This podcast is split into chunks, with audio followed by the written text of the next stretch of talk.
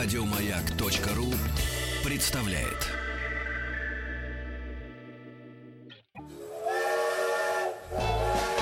Транссибирская магистраль. 10 тысяч километров от Владивостока до Москвы. С остановками на самых интересных участках легендарной магистрали. Хочу все знать о Транссибе. Экспресс отправляется прямо сейчас. Здравствуйте, Денис э, Евгеньевич. Здравствуйте, Алексей Да. Алексеевич. Да, да, Сегодня Денис. модно с паузой, да? А Оставлять. Это чтобы более весомо все было. Более весомо, да. Эм, Доброе утро, Денис Николаев. Алексей Веселкин, и у нас в гостях Дмитрий Нестеренко, преподаватель школы пансиона Летова для способных и мотивированных детей со всей России. Дмитрий, здравствуйте. Здравствуйте. И это э, присутствие Дмитрия в студии означает, что мы уже не в студии, А в мы поезде. сидим э, в купе э, поезда, который движется по Транссибирской магистрали, и сейчас мы должны начинать движение от станции Красноярск-Пассажирская.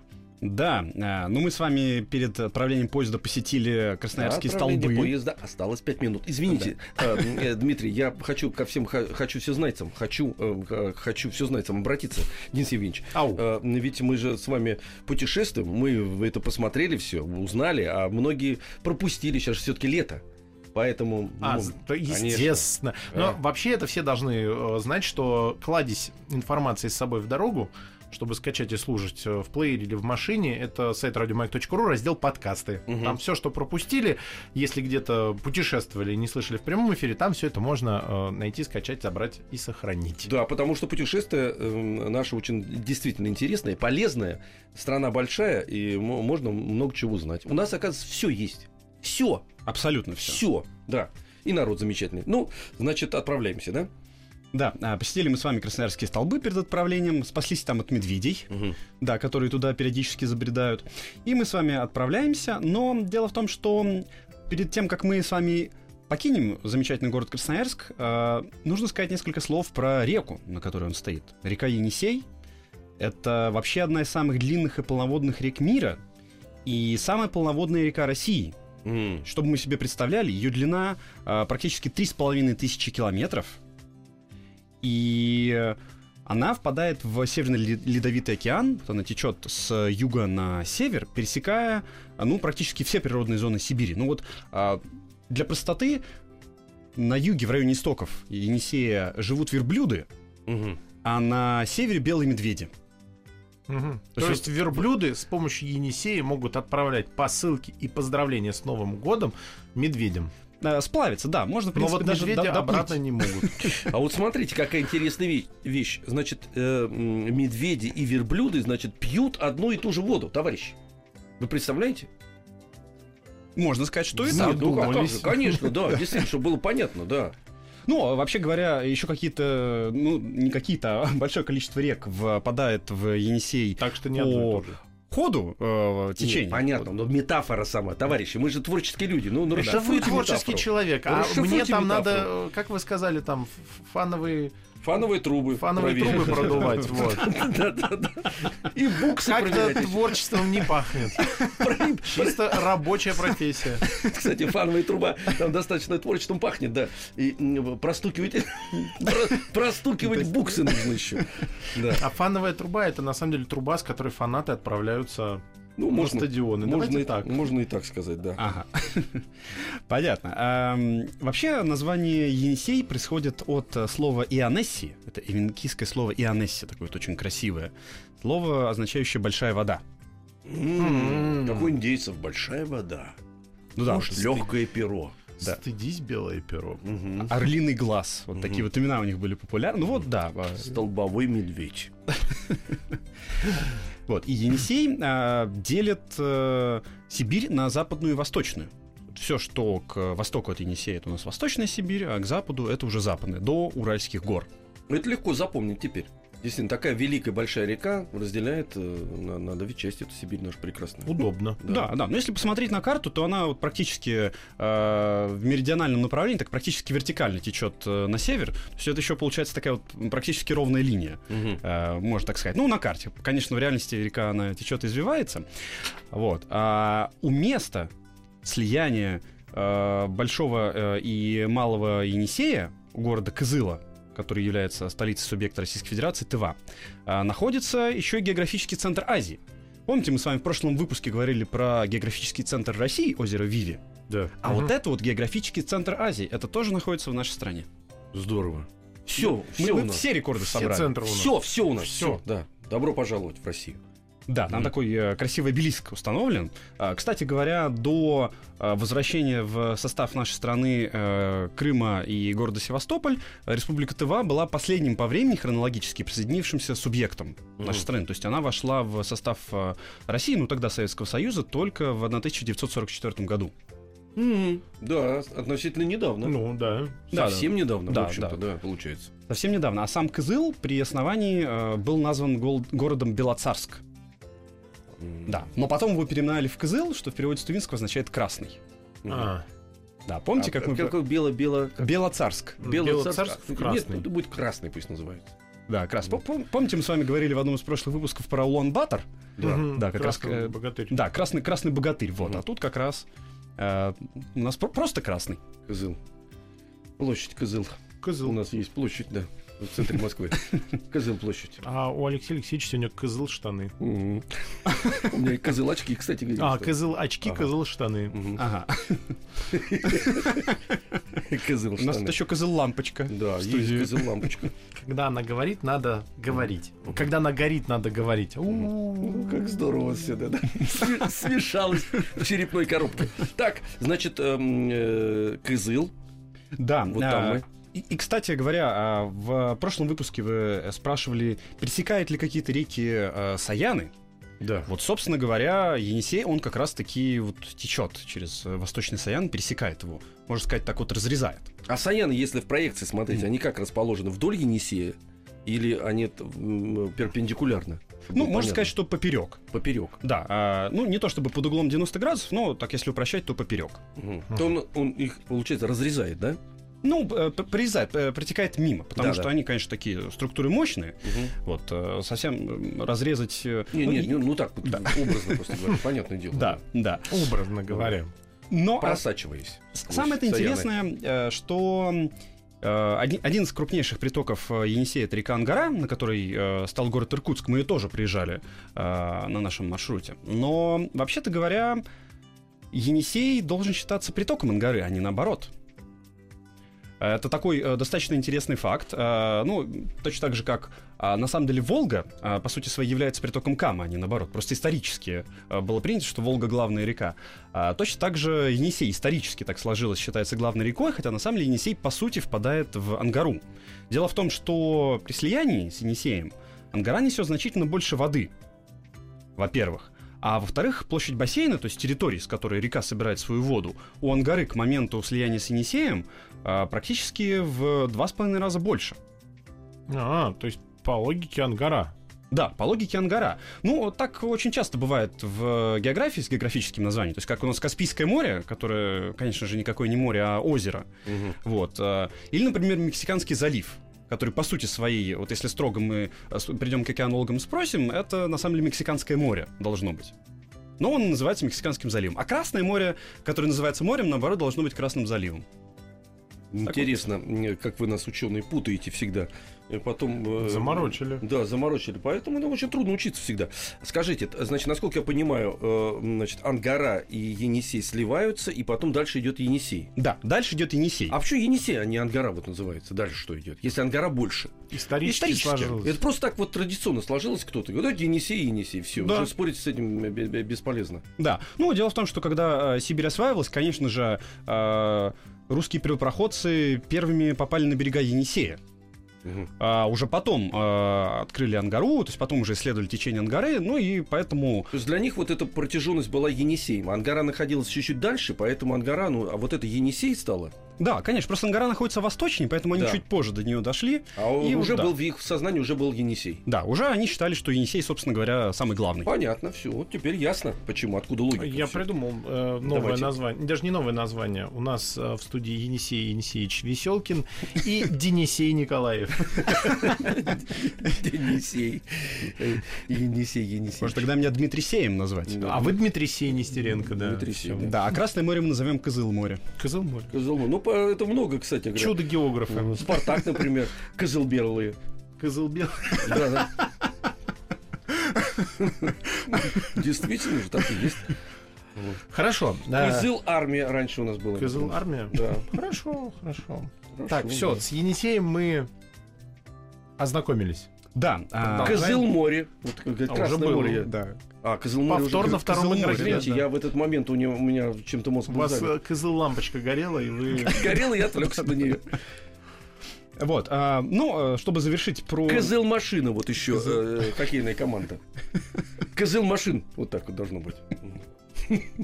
Хорошо. Так, раз, такая, раз пошел такой диалог, э, Ну. князь э, Владимир Козыл, Козыл Солнышко. солнышко. да. Вот, пожалуйста, вам. Нормально. Ну, тогда и Красноярск, из которого мы да, уезжаем. Козылярск. да. Козыл А, Дмитрий Сей, продолжайте сеять разумное, вечное и доброе. Что же, посеем, посеем немножко. Ну и чтобы завершить про Енисей, э, расскажу вам про такой объект, как Обь-Енисейский канал, про который мало кто знает. Мы знаем про канал э, Волга-Дон, Мгм. мы знаем про Суэцкий канал, конечно же, Панамский, Панамский. канал, да, знаменитый э, Беломорский канал, а вот э, канал Второй Обь-Енисей... телевизионный канал. Мгм, Да. Вот. А про Обь-Енисейский, э, конечно, мало кто знает, и э, понятно почему. Сейчас он заброшен, хотя он был построен в конце 19 века. Не так давно, по меркам каналов. Э, Не, не так давно, и вообще он довольно протяженный. То есть, все-таки, если мы взглянем на карту нашей страны, мы увидим, что расстояние-то между Оби и Енисеем, оно совсем не маленькое. Но его, его построили между э, притоками. Э, между рекой Кас, которая приток Енисея, и между рекой э, Кеть, которая приток Аби. Но э, дело в том, что канал, когда его построили, он изначально был прорыт достаточно мелким. Мгм. И суда с э, большой грузоподъемностью, соответственно, с большой осадкой, ну, э, поясню нашим слушателям, осадка это та э, часть корабля, которая ниже поверхности воды находится, ниже ватерлинии. То есть вот все, что ниже, Это осадка. до киля, да, это осадка. И по нему могут проходить, могли, когда он функционировал, суда с осадкой всего лишь 80 сантиметров. А, Что? но он не глубокий. Да, он совсем не глубокий, и, конечно, когда Ну, для барж, наверное, строили сплавлять лес, может быть. Для чего-то же он был сделан. Ну, а, его а, начинали строить, когда еще не была построена Транссибирская магистраль. Собственно, основной его упадок, он и связан с э, строительством Транссиба. М, Да, потому что, ну, по сути, отпала необходимость. мгм. А, пос- поскольку появилось куда более быстрое, куда более надежное круглогодичное сообщение. Все-таки канал, а, ну, по сути, половину года не мог функционировать, потому что он просто замерзал. Мгм. Вот. И с ним связан э, очень интересный эпизод гражданской войны. По нему в какой-то момент э, белогвардейцы, э, когда они уже отступали э, на восток, э, они пытались прорваться по этому каналу на судах и не могли. Вот, и они разрушили все шлюзы и э, различные гидрологические сооружения на этом канале. э, И, в общем, практически с тех пор он и находится в заброшенном состоянии. Ну, еще как-то пытались суда по нему проводить до середины 20 века, но ныне он э, заброшенный со всеми функционирует. Транссибирская магистраль. 10 тысяч километров от Владивостока до Москвы. С остановками на самых интересных участках легендарной магистрали. Хочу все знать о Транссибе. Экспресс отправляется прямо сейчас. Ну что ж, мы узнали про Обь Енисейский канал, который уже не функционирует, но если вы там будете, посмотреть на него в любом случае можно. Извините, добраться. Де- Денис Евгеньевич, просто интересно. Значит, если вы, вы говорите, он заброшенный, то есть он, в принципе, по нему никто не плавает, значит, он весь зарос. И такое грустное должно быть зрелище-то. Он длинный вообще, этот канал. Да, конечно же, он э, достаточно протяженный. э, Несколько сотен километров. Но если вы сядете в моторную лодку, обыкновенную, небольшую, вы сможете по нему пройти.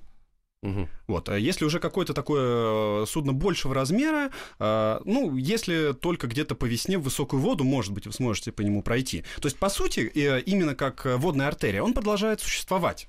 Есть он весь наполнен водой. Другое дело, что, конечно, за ним никто не следит, не поддержит. Он действительно потихонечку зарастает, потихонечку уменьшается его глубина, как это происходит, э, если водные объекты и каналы не поддерживают. Да, заиливается потихоньку. Вот. э, Но на моторной лодке по-прежнему можно пройти. Э, Даже не так давно сняли документальный фильм. Вот не помню, к сожалению, как называется. Именно про этот канал. То есть Интересно. съемочная Очень. группа прошла полностью. Интересно. Хорошо, покидаем канал. Э, Значит, ну, дальше движемся. Давайте, Давайте. я за. Да. Да, движемся дальше на запад. И мы уже с вами перешли в Западную Сибирь. Помните, что у нас Енисей делят э, Сибирь на две части? Вот мы перешли в Западную Сибирь. И мы приезжаем неподалеку от э, Западного Саяна. А, Западный Саян меньше по размеру, э, чем э, Восточный Саян меньше по высоте гор. И там уже, конечно, не встречается тех вот Белогорий или э, Белков, про Мгм. которые мы э, говорили с вами в прошлом выпуске. Ну вот мы движемся. А, наверное, еще мы взяли бутылочку Саян с экстрактом левзеи, э, замечательные травы. Я вот вижу... Денис Евгеньевич, Денис да, Евгеньевич прямо, всем. да, Да, да, да, да, хорошо, да. с газиком. Хорошо. Да. эм, И в Западной Сибири уже постепенно происходит э, переход от резко континентального к континентальному климату. То есть уже ощуща- э, начинает ощущаться влияние западного переноса, э, начинает э, ощущаться влияние Атлантического океана, и уже климат постепенно становится мягче. Мгм. Вот, конечно, не одномоментно, но вот потихонечку, потихонечку уже зимы не Становится столь легче. морозные, да, а летом уже не так жарко становится. То есть более комфортная температура получается. Ну да, уже чуть, чуть более Мгм. комфортные условия. И мы с вами движемся в сторону Новосибирска. О, Да, Новосибирск э, замечательный прекрасный город. А, Он э, был основан не так давно, в самом конце 19 века, в 1893 году.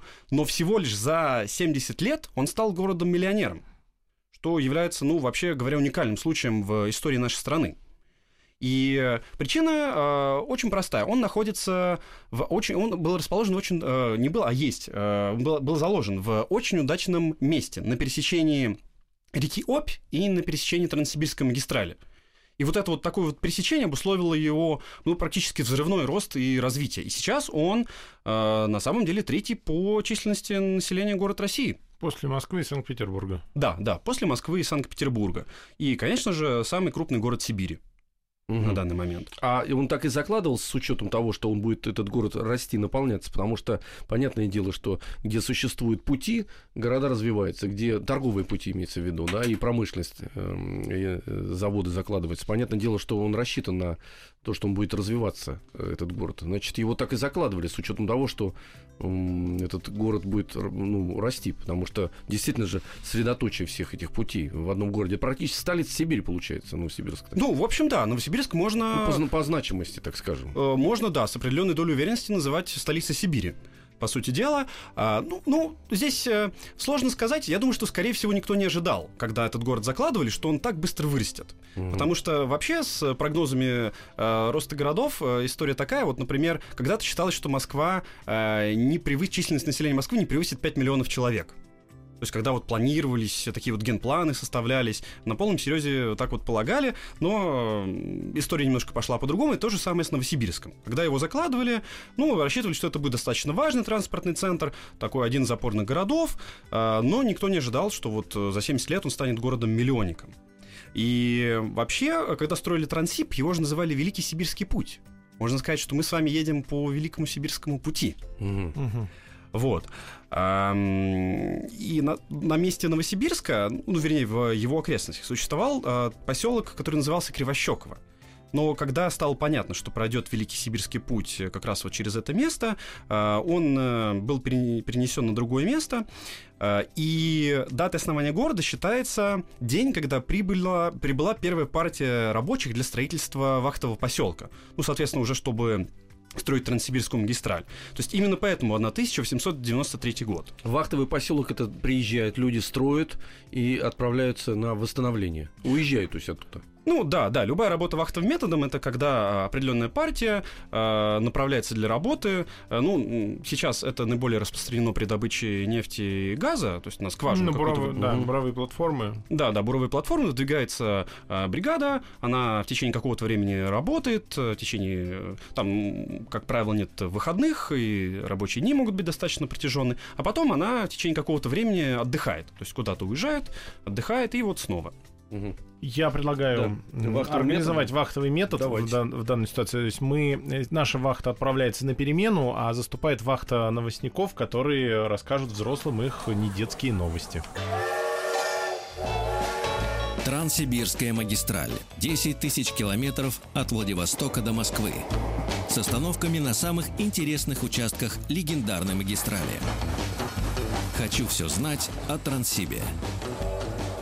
Экспресс отправляется прямо сейчас. По вагонам, Денис По Николаев, вагонам! Алексей Веселкин мы и уже, Дмитрий да, Нестеренко. заселились в вагон. А, хотя, Продолжаем или мы, мы ж как, или мы остаемся в Новосибирске, мы же не все рассмотрели. Конечно, не Из всё. вагонов! Из вагонов. Задерживается поезд. Ну, кстати говоря, Мы в- можем просто на другом. у нас э, в Новосибирске, между прочим, длинная стоянка. э, Аж целых 20 минут. О, ну за О, 20 да минут что можно. же, ну, Двухмиллионный город посмотреть. целый город посмотрим. Только так все проскочим. Но нам с вами надо прокатиться на новосибирском метро. Так. Вернее, в новосибирском метро. Да, э, это первый в Сибири метрополитен. То есть мы с вами говорили о том, что в Красноярске э, строится метрополитен. А вот в Новосибирске он э, построен. Причем э, через Обь проложен метромост, и это самый длинный метромост в мире. Да, опять же говоря про э, рекорды нашей страны. Мгм. Надо о них чаще говорить, потому что ведь э, если мы даже не, не знаем это, что там-то в, в их захолустье европейском точно никто это не ведает. Поэтому будем напоминать им. Там длина моста, по-моему, как длина некоторых государств. Да. Да, да, да. Ну вот, правда, есть э, плюс в Новосибирске. Нам с вами не нужно переводить стрелки часов. У нас с вами по-прежнему плюс 4 часа по сравнению с э, Москвой. Помните, когда мы с вами приехали в Красноярск, мы перевели стрелки на а, час назад, потому что у нас было а, плюс 5 э, часов. Мы выехали из Иркутска, было плюс 5, переехали в Красноярск, стало плюс 4 по сравнению с Москвой. То есть, когда у нас в Москве полночь, в Красноярске и в Новосибирске Четыре. у нас, да, 4, Четыре часа. утра. Да, Мгм. да, 4 утра. Но нашим слушателям, конечно, будет интересен а, такой объект в Новосибирске, как детская железная дорога. Это что такое? В... Мне кажется, из названия понятно. Нет, это понятно. Что, а что, кстати, вот подождите, вот, вот что вам-то понятно? Вот Ну, детская железная она, дорога. скорее всего, Она маленькая. детская, она детская, железная, и, она скорее дорога, всего, да? Она, скорее всего, нужна либо с целью увеселительной Мгм. детей катать, Либо либо, образовательной. образовательной. Так, Видите? сейчас узнаем у специалиста. А, скорее всего, все вместе. Вот, да. А, это небольшая железная дорога, узкоколейная. Э, Поясню для наших слушателей. Обычные железные дороги имеют ширину колеи 1524 миллиметра, то есть одного, от одного рельса до другого. Если линейку положить, то будет Полтора такое метра. расстояние. Ну, чуть- чуть-чуть больше, чем, да, чем полтора метра. А, и, и поэтому, э, например, э, нельзя на поезде просто так доехать из Москвы до Парижа. Потому что железные дороги в Европе имеют другую ширину колеи, и на границе происходит смена колес у вагонов, чтобы они подходили под другую колею. И Тележек, тележек вот этих, да? Да-да-да, Колесные как- пары как- называются. Как? Колесные, Колесные пары. пары. Да. Вагон поднимают? Нет, я присутствовал при этом. Нас тоже выселяли, кстати, из вагона при пересечении границы. А Вот, и потом заселяли, и мы уже, уже меняли колесные пары. Вот эти. А я видел, как колеса делают. Мгм. Ну, я был в, э, на, на- на металлургическом комбинате. Том, э, мы, мы Вы- ходили в цех, где делают колеса. Поездные колеса. Да, вот именно железнодорожные. И когда ты идешь, э, там гигантский ангар, а, в котором они остывают. Они же долго остывают, и ты идешь, Мгм. они вот штабелями, их много-много-много. Они кованые, что ли, А, такие, да? э, Их как, отливают? ли- литые. Литые они, да? Да. Мгм. А, и, соответственно, э, ты идешь, и от них еще тепло. Ну, то есть самое главное, сказали, ни в коем случае не трогайте, потому что с виду может быть уже холодным, а на самом деле температура градусов 200. Еще их, э, ты когда видишь заполненные колесами, ты понимаешь, как много их надо в стране. Что их постоянно каждый день производят, производят, производят и Мгм. еще раз производят. И интересно, кстати, что они никак не закреплены к вагонам эти колеса. То есть, если, например, э, поднять автомобиль на подъемнике, то колеса вниз не отвалятся, потому что они прикру- прикручены к автомобилю. А если поднять вагон поезда вдруг на кране, то колеса останутся на рельсах. Просто э, сами вагоны, они настолько тяжелые, что ну, нет никакой необходимости закреплять колеса как-либо. Смешно, я этого не знал. Я Теперь тоже. Я с Да. опаской буду... Теперь мне страшно. И самое главное, А это они точная информация? Там да- даже на какой-нибудь маленький болтик не крутят. Ну вот они просто стоят на них. Ну, представляете, Ну, вес, там Ну, вес сила вагона трения, там, понятно, да, там си- сила трения держит. э, э, да, сила тяжести, она настолько надежно держит вагон, э, сверху э, придавливает вагон к этим колесам, что, в общем, никакой необходимости нет. А поскольку на, желез- на железных дорогах нет резких перепадов и уклонов, то Представить себе ситуацию, при которой как-то разогнавшись вагон немножечко полетит вверх по инерции, ну, в общем, невозможно. Какая А вам разница, когда упадет вагон, например, на бок? С колесами он будет падать или без колес? Нет, теперь я хочу выяснить про скоростные поезда, но это отдельно. Это другой вопрос, да. Мне Мы кажется, с там вами должны быть движ- движ- да, мы с вами движемся на паровозике, поэтому... А, кстати говоря, мы же говорили о железной дороге детской. Да, да. Так вот, Значит, э, она узкоколейная. Да, она узкоколейная, то есть там ширина колеи э, меньше э, обычного, и в этой желе- э, на этой железной дороге организован учебный центр по подготовке юных железнодорожников. То есть там можно освоить э, различные профессии, помощник машиниста состава, бортпроводник, кстати говоря, Мгм. вот, э, и другие. И ряд работников этой железной дороги — это непосредственно ученики старших классов. То есть у них есть возможность, если они вдруг хотят э, после окончания школы э, пр- продолжать э, карьеру э, в качестве работника железнодорожного транспорта, как раз там потренироваться, попробовать себя в этой роли. Там и электрики есть на, э, в поездном составе. Без Обязательно. никуда. Да. На- Вот. Наверное, и начальник поезда должен Начальник быть тоже. поезда, да-да. И начальник станции. м- м- машинист, помощник машиниста, Помощник, помощник. помощник, помощник, кочегар. Да? Да. А если это... Ну, если уже- паровоз, кто это? Нет, а уголь, е- уголь сам туда запрыгиваешь. А сейчас Конечно, еще такое есть, Чего?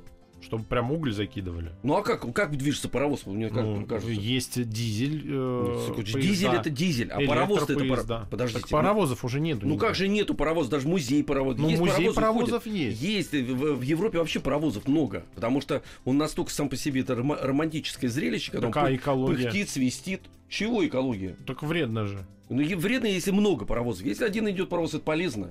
Он свистнет, выдаст вам э, до- э, дозу пара. Вот.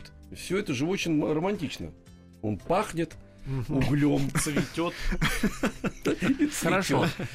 Да. Вот. а, Кстати говоря, а, завершая про узкоколейные железные дороги, ведь э, слово вокзал, оно э, исходно появилось. э, э, Ведь эта железная дорога детская, она в том числе работает как аттракцион. То есть туда можно приехать, прокатиться, у нее длина 2,5 километров. Там билет не так дорого стоит.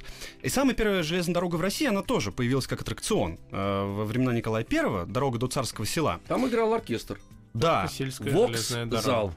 З- Да, звучащий, как сказать, Зал. зал, да. да, звучащий зал. В этом Звуковой зал, да. Да, собственно говоря, и слово вокзал, которое изначально относилось, ну, к какому-то, по сути, увеселительной постройке, Мгм. оно дальше распространилось э, на все пассажирские сооружения железных дорог.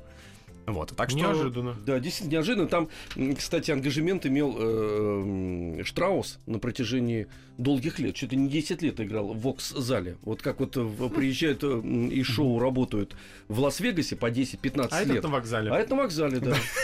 Вот, вот с чего. Почему люди в метро любят и в переходах играть? Не, Все а, от кстати, Штрауса как, пошло. как хорошо сейчас-то определенные места. Здорово, здорово сделано. И в да. целом в основном играют талантливые Да, ребята. хорошие ребята, образованные, вот, обученные, всё, и с Да, хорошим да, репертуаром. Прекрасно. Все, да. Возвращаемся, видите, к истокам идем. э, К Штраусу. И Штраус будет играть. Штраус будет играть, да. Да, э, ну тут можно вернуться к истокам реки Обь, на которой стоит э, город Новосибирск. Вот Обь это как раз самая длинная река России. Она примерно на 150 километров длиннее Енисея. Вот, и опять же, одна из э, крупнейших рек мира. И Обь и Енисей, они входят в десятку самых длинных э, рек мира. Вот, и как раз на Оби находится... э, То есть у нас две реки в России входят в десятку самых длинных рек мира. самых длинных рек мира, да. Отлично, отлично, хорошо, я такие рекорды люблю. Да. Хорошо. Вот. ну и вообще, чтобы вы представляли, насколько это полноводная река, вот ее расход воды, то есть количество воды, которое протекает через секунду э, через устье, 12,5 тысяч кубических метров в секунду воды. 12. С половиной тысяч. То есть я, я Ого. э, для интереса посчитал, например, сколько я за прошлый месяц э, вот взглянул на свои счетчики воды в квартире. У меня получилось 12 кубических метров. Это я за месяц воды потратил. А тут 12 тысяч кубических метров за секунду. Удиви- Удивительно. И это в среднем за год. А если весной, например, Когда оказаться, там 200 тысяч кубических метров в секунду. 200 тысяч кубических метров в Да, секунду? 200 тысяч кубических метров. А, и- ну, еще, чтобы вы Я представили... не могу представить. масштаб. Сравнить-то? а, чтобы вы представили масштаб, а, ширин- э, ширина разлива а, в устье может превышать 100 километров. Представляете, 100 километров э, ширина — это вот река А, весной. нас, кстати, поправляют э, наши слушатели. Мгм. Четыре Чего четыре? реки в десятке. Не Да, две, да, четыре? да, да, Четыре. да, четыре реки, да. Четыре? Да, Обь, четыре Обь, Так же еще Обь, лучше. Иртыш, ну, формально тут три страны, Россия, Мгм. Казахстан, э, Китай. Енисей, Ангара, э, Селинга и Дер, это Россия, Монголия. Э, Лена, Витим, это Россия. И Амур, э, Аргунь, Мутная протока, Керулен, это Мгм. Россия, Китай, Монголия. Да какие реки-то четыре? Чтобы я Так запомнил я же вам навсегда. сказал, Ну, Обь, Иртыш. Кирулен какой ты говорите, раз, я не могу Алексей запомнить. Да, четыре подряд. Ну, Обь. Обь, Иртыш, Иртыш, в паре. так. Это, нет, это А, одна, она река, одна в река. паре. Да, Обь, Иртыш. Иртыш, понятно. Вторая а, река это четверка Енисей, Ангара, Селинга и Дер. Это четыре реки, ну как единые их считают как одну ре- реку. Ага, Две реки Лена, Витим так. и Амур, Аргунь, Мутная протока, Керулен. Без мутной протоки не могли обойтись все-таки. М, Куда Да. ж? Ну, ну чтобы а, а, проще объяснить нашим слушателям, Лена, Амур, Енисей и Обь с притоками. Вот, это вот четыре реки, которые ходят в десятку самых крупных а, рек, которые текут э, по территории нашей страны. Отлично, отлично. Хорошо. 40% рек наших. Хорошо. Я, мне Не нравится. будем спорить. Хорошо. Да, и надо сказать, что Обь, э, мы помним, что Сибирь, она была присоединена в конце 16 века э, к нашей стране, а вот Обь была известна задолго до этого времени, то есть если взг- взглянуть на европейские карты даже более раннего времени, там Обь есть.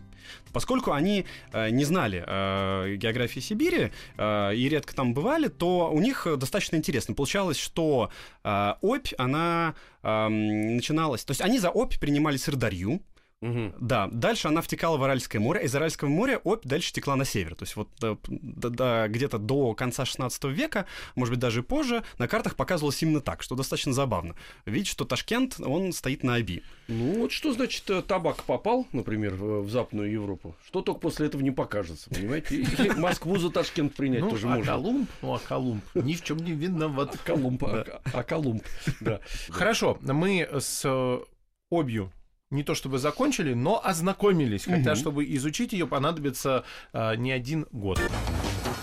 Хочу все знать о Транссибе. Экспресс отправляется прямо сейчас. Продолжается наше путешествие по Транссибирской магистрали, э, куда нас дальше занесут колесные пары.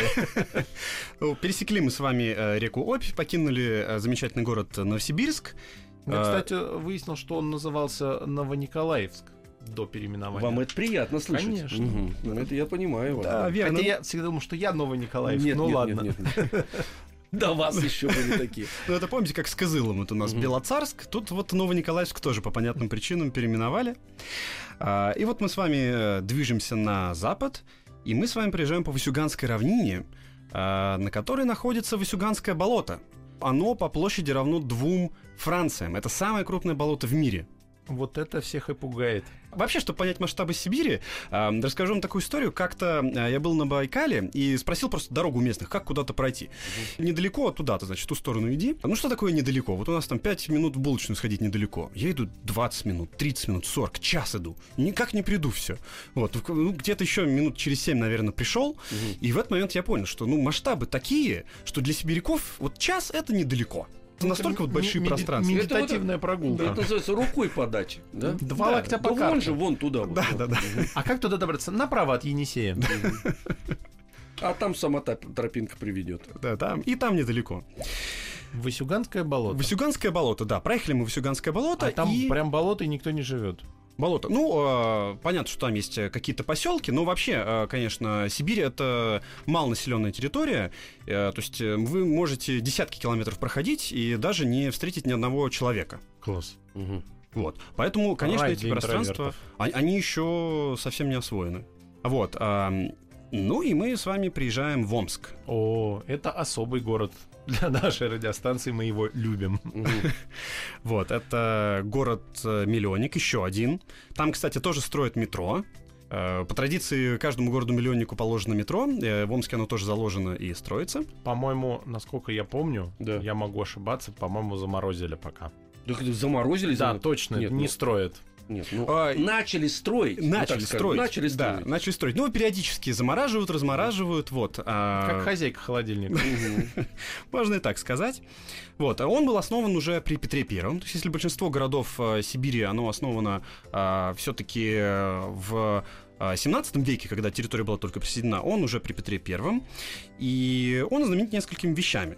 Например, там э, несколькими фактами. Там э, располагалась столица э, российского государства, э, имеется в виду э, части, которая контролировалась белогвардейцами в гражданскую войну. То есть от 1918 по 1920 год. В Омске. В Омске, да. Ага. Да, а, они считали Омск своей столицей. Мгм. А еще там а, некоторое время в заключении находился Федор Михайлович Достоевский.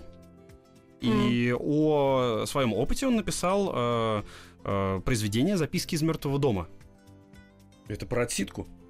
Ну, Как как вы раз щас, Надо э, прочитать будет. Ну а как Да. сказать тогда? Про тюрьму, Про заключение. про заключение. скажем хорошо. так, э, под впечатлением. Под впечатлением, да. Да, под впечатлением. Впечатление от Сидение. заключения. От заключения. И в заключении. Да. И, собственно говоря, поскольку э, он какое-то время находился в Омске, это дало основание присвоить его имя Омскому государственному университету. Он так и называется. Университет имени Достоевского. Красиво. Да. А еще Омск знаменит своим танковым заводом. Один из двух танковых заводов в России. Вот мы э, с вами дальше потом поедем на э, запад в сторону Урала. Там Да. находится еще один известный всем э, Урал-вагонзавод. Вот в Омске находится второй российский танковый завод. Это важный город очень. Правильно его Петр Первый как- Основал. Еще тогда знал, что Знал. танки-то Танки будут... нужны. Да. Нужны танки России. Вот оно стратегическое видение. Да, и Федор Михайлович посидел, посидел, посмотрел, как танки делаются. Как будут танки делаться. Да. Он был И- писатель с богатой фантазией. Хорошо. И, и- и написал записки из мертвого дома. Предполагаю, что будет дальше. Понятно, так, хорошо. Ну, действительно. А, значит, э, метро, к сожалению, пока, значит, то есть его начали Ну строить. и вот там сложная история с объединением его с э, наземным метро. Надеюсь, что мы в Однажды следующем прокатимся. путешествии прокатимся по метро. м- омскому метро. Омского метро. Хорошо. Да, да. Ну и мы, кстати, с вами, прибыв в город, забыли сделать важную вещь — перевести стрелки часов. А, давайте переводить, конечно. Да, да. На сколько А, переводим? Теперь вот уже по Ну, сравнению с час Москвой еще. плюс 3 часа. Ага, значит, в Москве 12, а в Омске... В Омске 15 часов. А, Ну, я- если я- полночь, я то три на- часа. ночами меряю, да. Три Ну, утра. три утра. Три утра, хорошо. Это, это потому, что мы ехали с востока, и мы еще... А мы, во там. а мы в 23.10 в Омск прибыли. Мгм. Да, в Омск прибыли в 23.10. Это значит, что у нас э, сейчас э, 2 часа ночи 10 минут по московскому... Нет, наоборот, по э, омскому времени как раз, потому что все поезда, они по московскому А, времени идут по московскому, Да. чтобы было проще ориентироваться. Ну да, чтобы- Хорошо, тогда в Омске получается В Омске, 8... Нет, наоборот, 2 часа 10 минут, да? да. Да, э, нет. э, Наоборот. ну, да, в смысле, в Омске 2 часа 10 минут, а в Москве 23 часа 23:10. 10 минут. Да. А, а скажите, Дмитрий, а вот эта м, легенда, что Омск это аббревиатура, особое место ссылки каторжных. Это легенда. Алексей Легенда, да? Алексеевич. Ну, а, Же Томск, мне тоже говорят, тоже особое то- место то- тоже особо. ссылки Ну, как у легенды. Ещомск может быть. Еще одно место. Да. И Ещомск И должен быть. Давайте об этом узнаем у местных жителей, отправимся на прогулку. А у нас а, на этом э, час путешествия по Транссибу подошел к заключению. У нас в гостях был Дмитрий Нестеренко, преподаватель школы пансиона Летова для способных и мотивированных детей со всей России. Дмитрий, спасибо большое. Спасибо. До продолжения. До встречи в нашем поезде. А у нас сейчас перемены и взрослые новости на маяке. Еще больше подкастов на радиомаяк.ру.